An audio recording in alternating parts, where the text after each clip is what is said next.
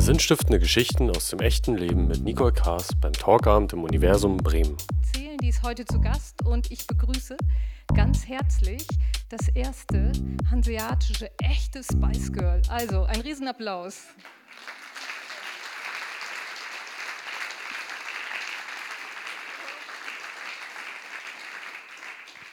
Dankeschön. Hi Laura, du hast Hi. ein Unternehmen und das heißt Yummy Organics. Das klingt erstmal lecker. Was macht das? Oder was, was machst du mit dem? Genau, ja, ich bin äh, Laura, die Gründerin von Yummy Organics. Das ist ähm, eine Manufaktur und ein Online-Shop für fair gehandelte Gewürze, die ich selber direkt importiere von Kleinbauern aus hauptsächlich Sri Lanka, aber auch anderen Ländern mittlerweile schon. Und das Besondere daran ist, dass es der erste Online-Shop ist, bei dem ihr, ihr Kunden, äh, den Preis selbst bestimmen könnt. Also mal ein ganz anderes Geschäftsmodell.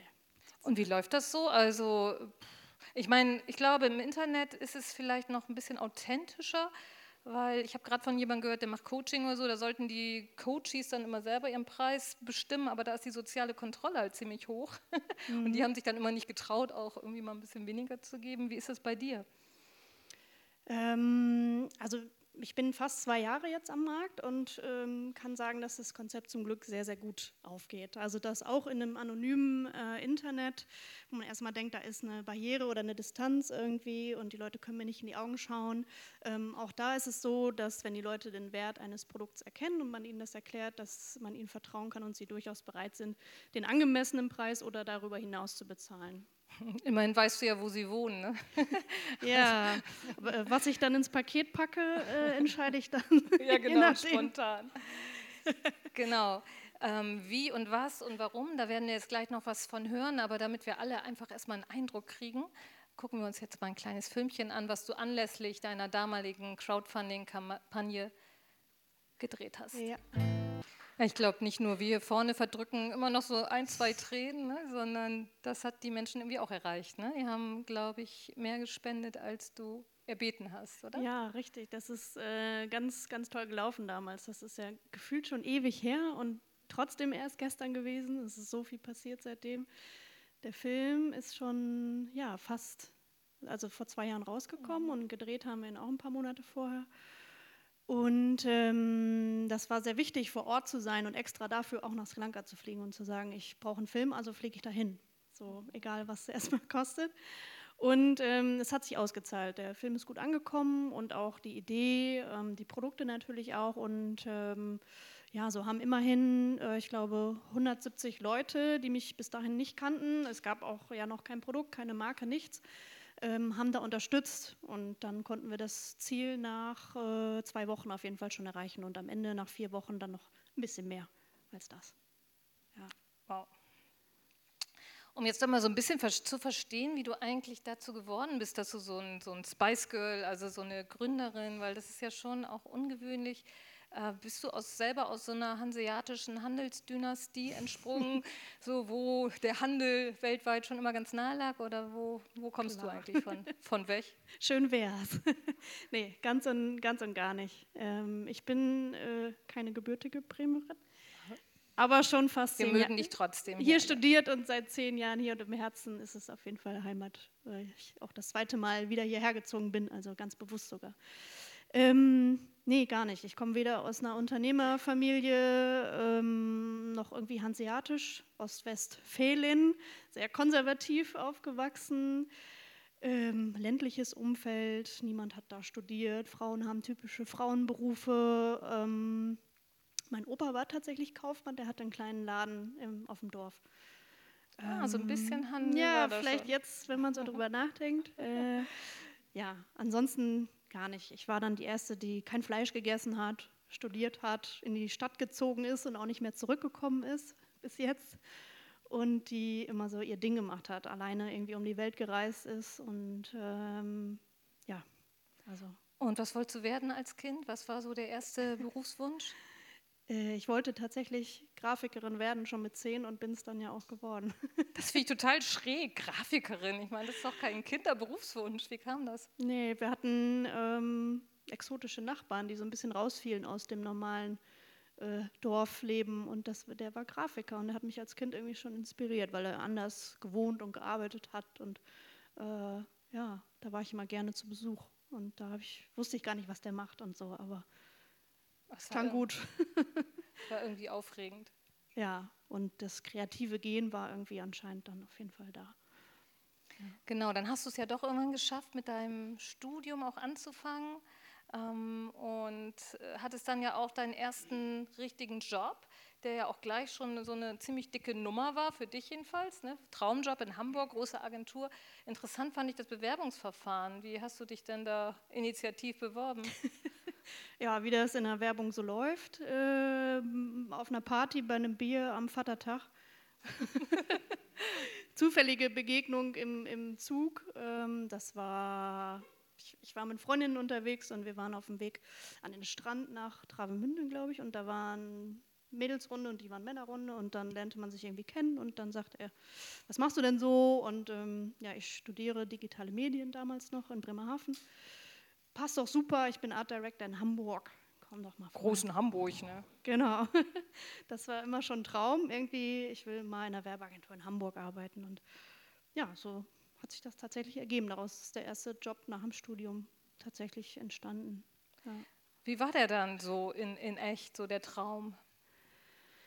Der Traum ist ziemlich schnell geplatzt, ehrlich gesagt. Also man wird da so reingeschmissen in diese Werbewelt, kriegt einen Job aufgedrückt, den man, den Titel kannte ich gar nicht bis dahin. Wie hieß der? Der hieß äh, Junior, da, äh, damals noch Junior Motion Designer dem einen oder anderen sagt das vielleicht was. Äh, ich wusste grob, was es ist, aber nicht, was mich genau erwartet und war dann dafür zuständig, Animationen zu bauen mit einem Grafikprogramm im Filmbereich. Und ähm, das klang alles toll und es war eine unbefristete Festanstellung direkt nach dem Bachelor. Boah, das ist aber echt ein Jackpot echt in der ein Jackpot, Szene. ja. Und ähm, ja, aber dann war leider gar nicht so viel zu tun. dann sitzt man da so ein bisschen rum und und fragt sich, was man eigentlich da macht mit seinem was großen Traum. So macht. Genau. Und ja. dann hast du aber dich auch weiter entschieden, bist nochmal studieren gegangen. Ja. Und, Erst bin ich äh, nach Bremen gezogen, Natürlich. weil hier äh, meine Freunde tatsächlich äh, waren und die Wohnsituation in Hamburg nicht so einfach waren. Ja, dann bin ich ähm, nochmal studieren gegangen, genau. Genau, und dann hattest du einen nächsten tollen Job, auch in der Werbeagentur oder in der Agentur, ne? Ja, dann, dann da bin ich weiter? wieder in Bremen gelandet. Genau, dann ich habe einen Master dann ähm, gemacht in Medien- und Designmanagement, um so ein bisschen weg von der reinen Umsetzung, reiner Grafik und so hin zur Strategie, Konzeption, ähm, Ideenfindung für Kunden, also viel ja, Präsentation und sowas gemacht. Und dann hat sich der Job in Bremen ergeben, in einer großen Digitalagentur als Creative Conceptioner. Das war auch wieder so Jackpot-Gefühl? ja, absolut. Ja. Okay, und war es diesmal ein Hauptgewinn? Ja, ja. Also ich wollte nach Bremen zurück unbedingt und äh, das war sogar mein Studienschwerpunkt, den ich in, in Wiesbaden hatte. Dann war die Stelle ausgeschrieben. Ich habe sie bekommen und ähm, das war richtig schön. Ja, mhm. coole Zeit gehabt, sehr viel gelernt, viel äh, vor großen Kunden präsentieren, meine Ideen präsentieren dürfen. Ähm, ja, ein paar Awards gewonnen, also lief echt gut die erste Zeit. ja. Erste Zeit klingt, als wenn es eine zweite Zeit gab. Was, was passierte? Ja, auch dann, man verändert sich. Man wird irgendwie älter, man wird 30. Ist 30? Ist auch schon ein paar Jahre her. Ist schon, äh, wir reden von vor fünf Jahren. ja, ähm, irgendwann hinterfragt man das auch, was man da tut, ob man für Großkonzerne weiterhin äh, nur auf Druck Ideen präsentieren möchte und abliefern möchte und viel Arbeit, äh, Überstunden. Ähm, ja, dann ebbte das auch so ein bisschen ab und äh, privat kam dann einiges aufeinander, dann kommen Trennungsgeschichten hinzu. Was so ist mit 30, ne? Ja, genau, 30. Geburtstag, Trennung und dann sitzt man da und fragt sich, ja, soll das so weitergehen oder habe ich vielleicht Lust auf was anderes? Und was war dein Weg raus aus dieser 30er Misere? Ja, der Weg raus war, also fing eigentlich an mit Reisen erstmal, so lange und so weit ich erstmal konnte und mit privatem sozialem Engagement, damals äh, 2015 in der äh, Flüchtlingswelle da ein bisschen sich zu engagieren, also privat einfach wieder was mit Sinn zu machen und irgendwie was Produktives zu machen, was auch wirklich umgesetzt wird. Und ähm, daraus ist es ein bisschen alles entstanden, dass ich dann gesagt habe, äh, ich brauche eine Auszeit von meinem Job und gehe zwei Monate vom Bürodschungel in den echten Dschungel. Nach, nach Sri Lanka. Sri Lanka, genau. Und dort hast du die Menschen kennengelernt, die wir eben auch gesehen haben? Richtig. Mhm. Und das war erstmal einfach schön. Genau, das war erstmal gar nicht mit dem Hintergedanken, mhm. daraus irgendwas zu machen. Es war erstmal nur die Idee, ähm, was anderes zu machen. Nicht neun Stunden vorm Computer zu sitzen, neun Stunden auf dem Stuhl zu sitzen in einem Großraumbüro und äh, mal auf die Uhr zu gucken, wann Feierabend ist und das jeden Tag, sondern mal ähm, die, wieder in die Natur zu gehen und was mit Händen zu machen und äh, ja, ähm, einfach mal zu gucken, wie andere Kulturen so leben und wie man auch leben und arbeiten kann. Und dann habe ich meine Chefin damals gefragt, wie es aussieht mit einer Auszeit, weil bisher hat das noch nie einer gemacht gehabt in der Agentur. Und dann waren die Kollegen ganz erstaunt, wie geht das? Ich habe gesagt, ich habe gefragt. und sie haben ja gesagt und haben mich gehen lassen für zwei Monate. Das war ja mutig von denen. Ich habe mit einem Menschen mal aus einer großen Agentur in Hamburg gesprochen, der hat gesagt, die haben ihre Auszeiten abgeschafft, weil die Leute nie wiedergekommen sind. Ja, ja, ist was dran wahrscheinlich. Ist was dran. Ne? Ich hab, bin wiedergekommen und bin noch zwei Jahre geblieben. Aber ja, es hat dann sicher schon abgezeichnet. Und es gab dann ja, als du zurück warst, in Deutschland so einen Schlüsselmoment. Ne? Und der war eigentlich, ja, ja magst du ihn erzählen? Der hat mit der Nase zu tun. Genau, der hat mit der Nase hast. zu tun. ähm, genau, also ich bin wieder zurück in den, in den äh, alten Job und es hatte sich natürlich nichts geändert. Ähm, ich habe mich dann immer noch gefragt, möchte ich das weitermachen und ähm, war so ein bisschen auf der Suche nach einem Projekt, aus dem ich vielleicht dann wirklich auch mal ein eigenes Geschäft, ein eigenes Business machen kann, weil das vorher war nur ein soziales Herzensprojekt, aber kein, kein Business dahinter. Und ähm, ja, eigentlich äh, stand die Idee noch nicht, nur dieser Wunsch, irgendwie was anders zu machen. Und dann ein Jahr, nachdem ich das erste Mal in Sri Lanka war, hatte ich ein Päckchen bestellt mit äh, Gewürzen von den Leuten, die ich kenne, die einfach nur so verpackt waren, wie sie sie da herstellen, aber nicht für den Export oder Verkauf gedacht oder sowas. Ne? Und äh, das habe ich bestellt kam nach Hause, habe es aufgemacht und dann kennt ihr das vielleicht, wenn euch ein Duft in die Nase steigt, dass er manchmal Erinnerungen hervorruft oder man an die Kindheit oder so zurückdenkt bei manchen Gerüchen. Und so war das in dem Moment auch. Ich habe die Box aufgemacht und dann roch es nach Kardamom, Muskat, Zimt und gleich war dieses, ah, irgendwie Dschungel, Reisen, Abenteuer, weg, was Neues, neuer Neuanfang. Und dann war die Idee da mit Bang. daraus jetzt noch was Schickes machen, weil die Leidenschaft schlägt auch immer noch im Herz, das Design, die Konzeption, E-Commerce auch und auch die digitale Welt, das, was ich studiert habe, war ja immer noch da und so konnte ich beides zusammenbringen jetzt. Also wirklich, da war dann kein Halten mehr, ne? hat die Nase entschieden. Ich gebe ja. auch mal hier an alle Nasenträger ein bisschen was rum. Das könnt ihr ja mal in beide Richtungen vielleicht verteilen dass ihr auch mal alle ein klein bisschen Dschungel, Sri Lanka, wer weiß. Ich hoffe, ihr bleibt noch den Abend, müsst nicht sofort los. Nicht, nicht zu viel von dem Marzis nehmen, das ist halluzinogen, wenn man dazu. Welches? Marzis, Muskatblüte, ist es wie bei der Muskatnuss. also nicht, nicht durch die Nase ziehen vielleicht. Okay, also bitte nicht durch die Nase ziehen, wie sonst immer, einfach nur riechen. Ja, und dann hast du ja wirklich, äh, Profi wie du bist, die ganze Sache ziemlich, äh, ja, ziemlich strategisch auch angegangen. Ne? Du hast ja recht lange Vorbereitungszeit auch. Du hast ja nur nicht gleich angefangen, irgendwas in schöne Töpfe zu packen, sondern was, was waren so deine Schritte? Was war alles zu tun?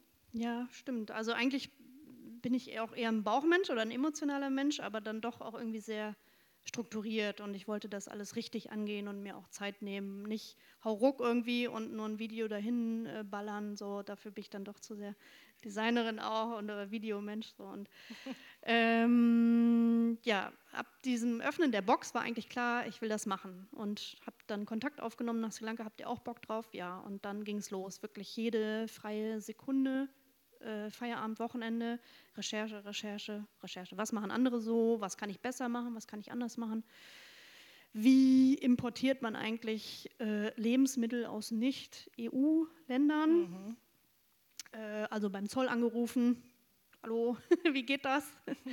Äh, ich habe da mal eine Frage. Ja, ich hab, und die erklären einem das dann auch. Und dann Speditionen angerufen und Labore, worauf muss man eigentlich achten bei Gewürzen? Und da muss man viel beachten tatsächlich. Äh, parallel mir über Design Gedanken gemacht. Dann kam die Idee des Schiebereglers. Wie kann ich das umsetzen? Das geht gar nicht. Das wie soll das gehen und wenn ja, kostet das super viel Geld und wer kann mir das machen? Schieberegler für dein für Preismodell, Preis, ne? Genau, ähm, ja, Lieferkettenaufbau, Produktdesign, dann die Idee, okay, Crowdfunding muss her, Film muss her, Filmkonzept. Sri Lanka muss her. Ja, und irgendwie müssen die Gewürze auch her, also erstmal Geld sammeln, dass ich was importieren kann. Ja. Ich glaube, wir haben da ja auch noch mal oh. zwei Fotos, wo du super. Ja, du hast sie mir geschickt. Da. Ich wusste nicht, dass sie so groß sind. Könnt ihr das mal ein bisschen kleiner, kleiner machen? ja. Ähm, rechts ist der allererste Import. Sehe ich auch noch ein bisschen fresher aus. Also, äh, das sind die aller, allerersten Kartons, die angekommen sind, kurz vorm Crowdfunding. Also ich habe das die Kampagne gestartet und ein Datum versprochen, wusste aber gar nicht, kommen die Sachen heile an, werden, gehen die durch den Zoll, äh, stimmt das mit den Papieren alles, kommen die rechtzeitig, weil dann wurde das Schiff immer weiter nach hinten verlegt und die Abreise und dann ja, weiß man nicht, ob das noch rechtzeitig ankommt. Hat aber geklappt. Ein paar Tage vor irgendwie Start waren die Kartons dann da und sicher im Lager verstaut. Ja, und links ist so ein bisschen der Wahnsinn. Äh, einer Bio-Verzollung. Das war diesen Juni. Also das rechts ist schon zwei Jahre her, links äh, diesen Sommer. Äh, ich bin biozertifiziert seit diesem Jahr, das war auch eine riesen äh, Baustelle. Und äh, habe einen neuen Lieferanten für den äh, Zimt jetzt auch in dem Fall, wo ich 100 Kilo Zimt äh, importiert habe, was we wenig ist, okay. aber für mich schon mal viel, nur von, von einer Sorte. Und den habe ich tatsächlich selber im Hafen äh, abgeholt und verzollt und das war ja lustig. Abgeholt. Und da endlich nach langem äh, Bangen und Bürokratie und so weiter ist das Zeug eingeladen Wahnsinn. im Auto und dann, und dann sitzt ja. man auf seinen Säcken da. Ne? Ja, genau. Und alles riecht. Ja. Und dann wird auch noch gekocht, oder? Nee, da wird äh, das war die aller, allererste Testproduktion noch, glaube ich, als die erste Ware ankam oder Muster nur ankamen. Wie geht überhaupt Zimt malen oder äh, passt das in die Packung rein? Wie viel Gramm und welcher Malgrad und welche Maschine? Ich habe bis heute keine großen Maschinen. Ja, dann, was kommt dabei raus, wenn ich das male und muss das sieben und so? Das war mit meinen äh, zwei meiner besten Freunde, die mir geholfen haben und das waren so die ersten Malversuche, ich glaube wahrscheinlich Chili. Oder Muskat. Ja. Und ich sag mal, was, was ist denn das, woran du so am meisten persönlich wachsen musstest? Weil, also ich glaube, das, was du jetzt erzählt hast, ist ein Bruchteil von all dem, was du dir überlegen musstest, was vielleicht auch an Barrieren auf dich zukam. Was war so, ja, oder wo musstest du über dich hinauswachsen? Mhm. Ähm, das tue ich, glaube ich, jeden Tag immer noch und immer wieder.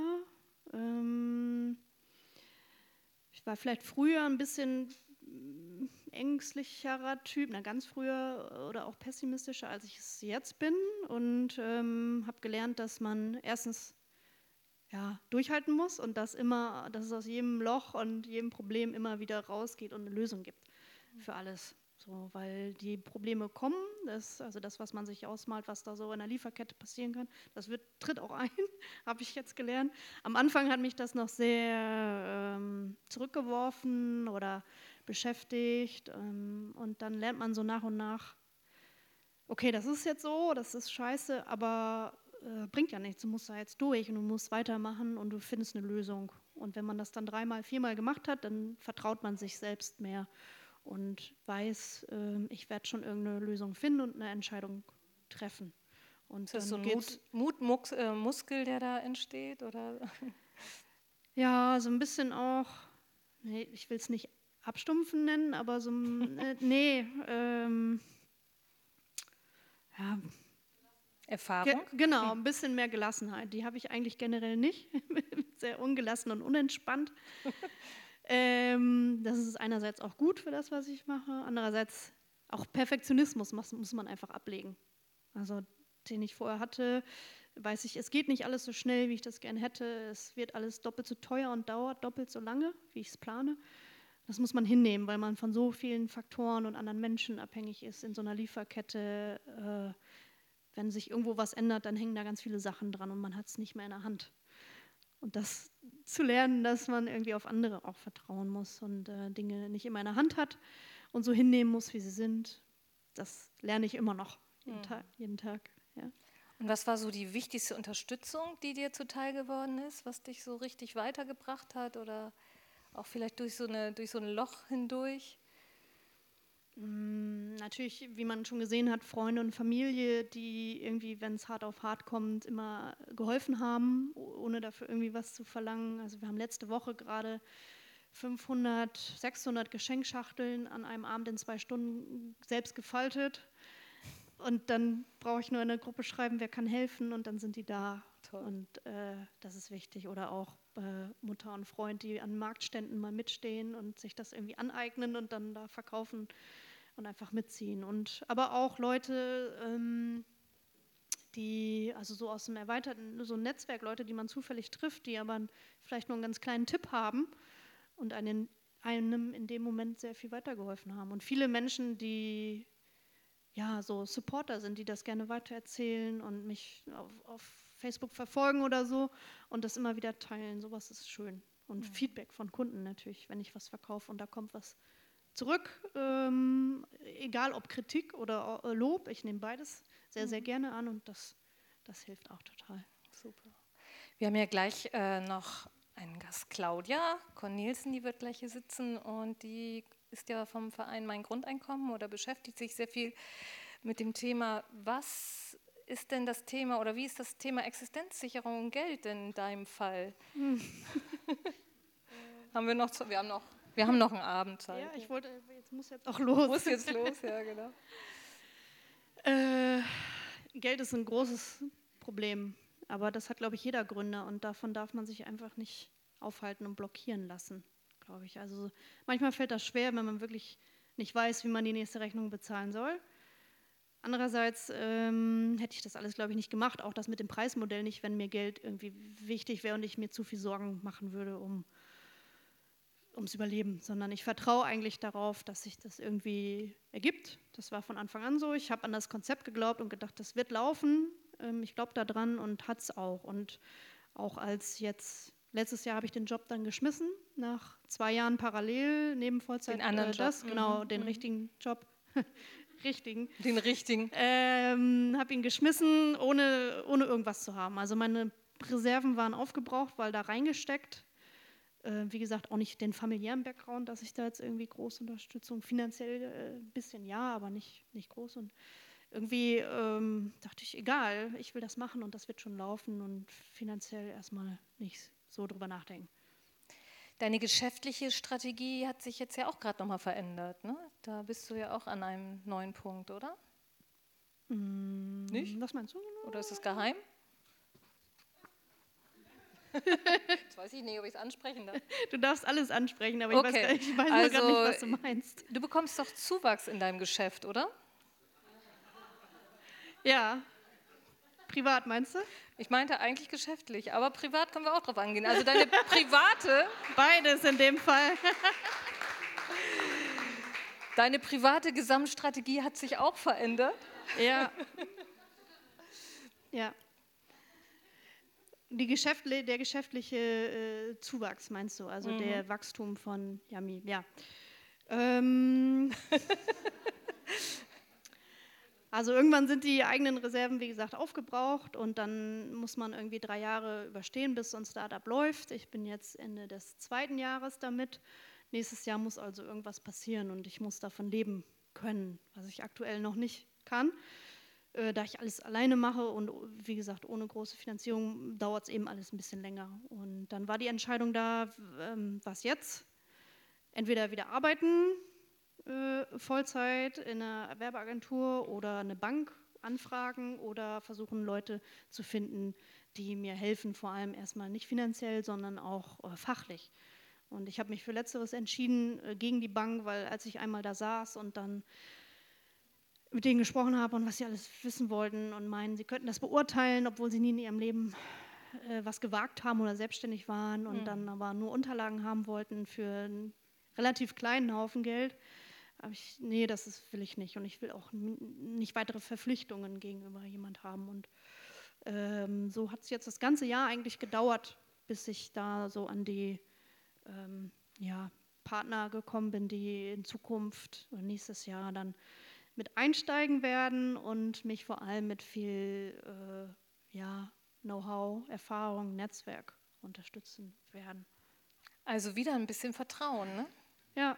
Dein geschäftliches Baby auch sozusagen anderen ja. mit anzuvertrauen und zu ja. vertrauen, dass es gut miteinander wird. Ja, auch eine schöne Bestätigung, wenn man irgendwo dann sein Konzept präsentiert und die Zahlen die ähm, zwar schon okay sind, aber jetzt auch nicht so ne, durch die Decke gehen, sondern als solide geplant, so, ähm, dass dann trotzdem Leute sagen, ich glaube an dich und das, was du da machst und ähm, unterstützt das, das ist ähm, sehr, sehr schönes Feed eine schöne Bestätigung, schönes Feedback. Ja. Ja, und du hast es eben schon angedeutet, privat bekommst du auch Zuwachs. Ja, das kam jetzt alles, genau, on top. Das ja, herzlichen Glückwunsch dazu. erstmal, ich glaube. Danke. Ein Applaus wert. Ja, da gab es auch nie ein Entweder-Oder. Das war von Anfang an irgendwie klar. Und das erste Baby ist noch nicht aus dem Gröbsten raus. Also es braucht auch noch sehr viel Aufmerksamkeit, aber ähm, ja, so spielt das Leben und dann kommt das irgendwie so, wenn es kommen soll. Ne? Ich glaube, es gab ja auch noch die Frage, weil du mit deinen Kooperationspartnern, Investoren oder wie auch immer du sie nennst, äh, schon in Verhandlung warst, als du dann schwanger warst, wie du damit umgehst. Ne? Spielst ja. du mit offenen Karten oder lässt du es erstmal durchlaufen? Wie, ja. Welche Gedanken hast du dazu gemacht? Viele und irgendwie doch keine. Also das kam alles so, so aufeinander äh, Mitte des Jahres jetzt, dass ich habe noch eine Sommelierprüfung gemacht, ähm, an dem Tag dann die Nachricht auch erhalten. Und äh, parallel die äh, Geschäftspartnersuche angeschoben gehabt über Monate und ähm, endlich auf der Zielgeraden, so da kommt jetzt was, das geht weiter, ich, das Weihnachtsgeschäft kann kommen und die Prüfung abgehakt und jetzt kann es richtig losgehen mit Yami und dann kommt eben privat dann doch alles anders, als man das so geplant hat. Oder nicht, nicht ganz, also war schon ein bisschen absehbar. Aber ähm, dann prasselt erstmal ganz, ganz viel auf einen ein und kann man erstmal gar nicht sortieren. Aber ja, dann war natürlich die Angst, dass ähm, alles, was ich bis dahin auf den Weg gebracht hatte, hinfällig ist, weil die Leute dann irgendwie sagen, pff, ja, melde dich dann vielleicht in zwei Jahren nochmal, wenn du dann das überstanden hast oder so. Und war nicht der Fall, zum Glück. Also, also sie stehen mit euch beiden hinter Bis jetzt, Yummy ja. Organics. So wie es aussieht, äh, ja.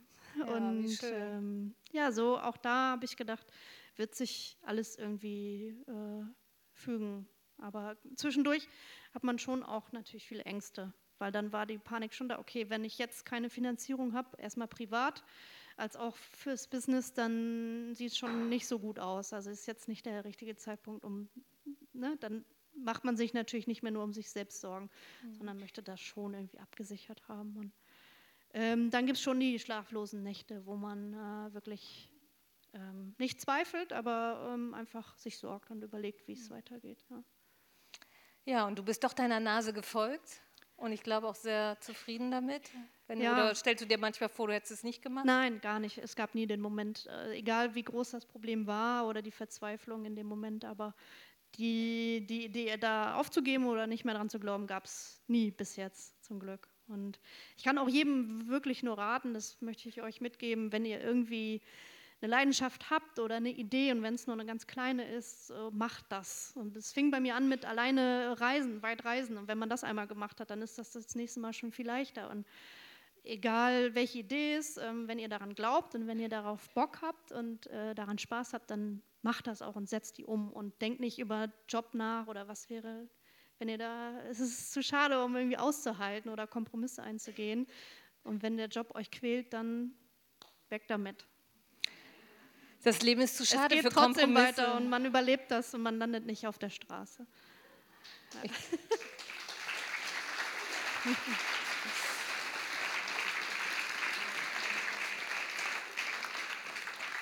Ja, ich glaube, ein besseres Schlusswort kann es gar nicht geben.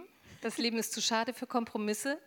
Und ich danke dir sehr für deine Geschichte. Ich freue mich für alles, was jetzt weiter entsteht, auf allen Dankeschön. Ebenen, auf allen strategischen, unstrategischen und schönen Ebenen. Und ja, wünsche dir alles, alles Gute und Danke und danke für die Einladung. Und, sehr, sehr äh, gerne. Ja, danke euch.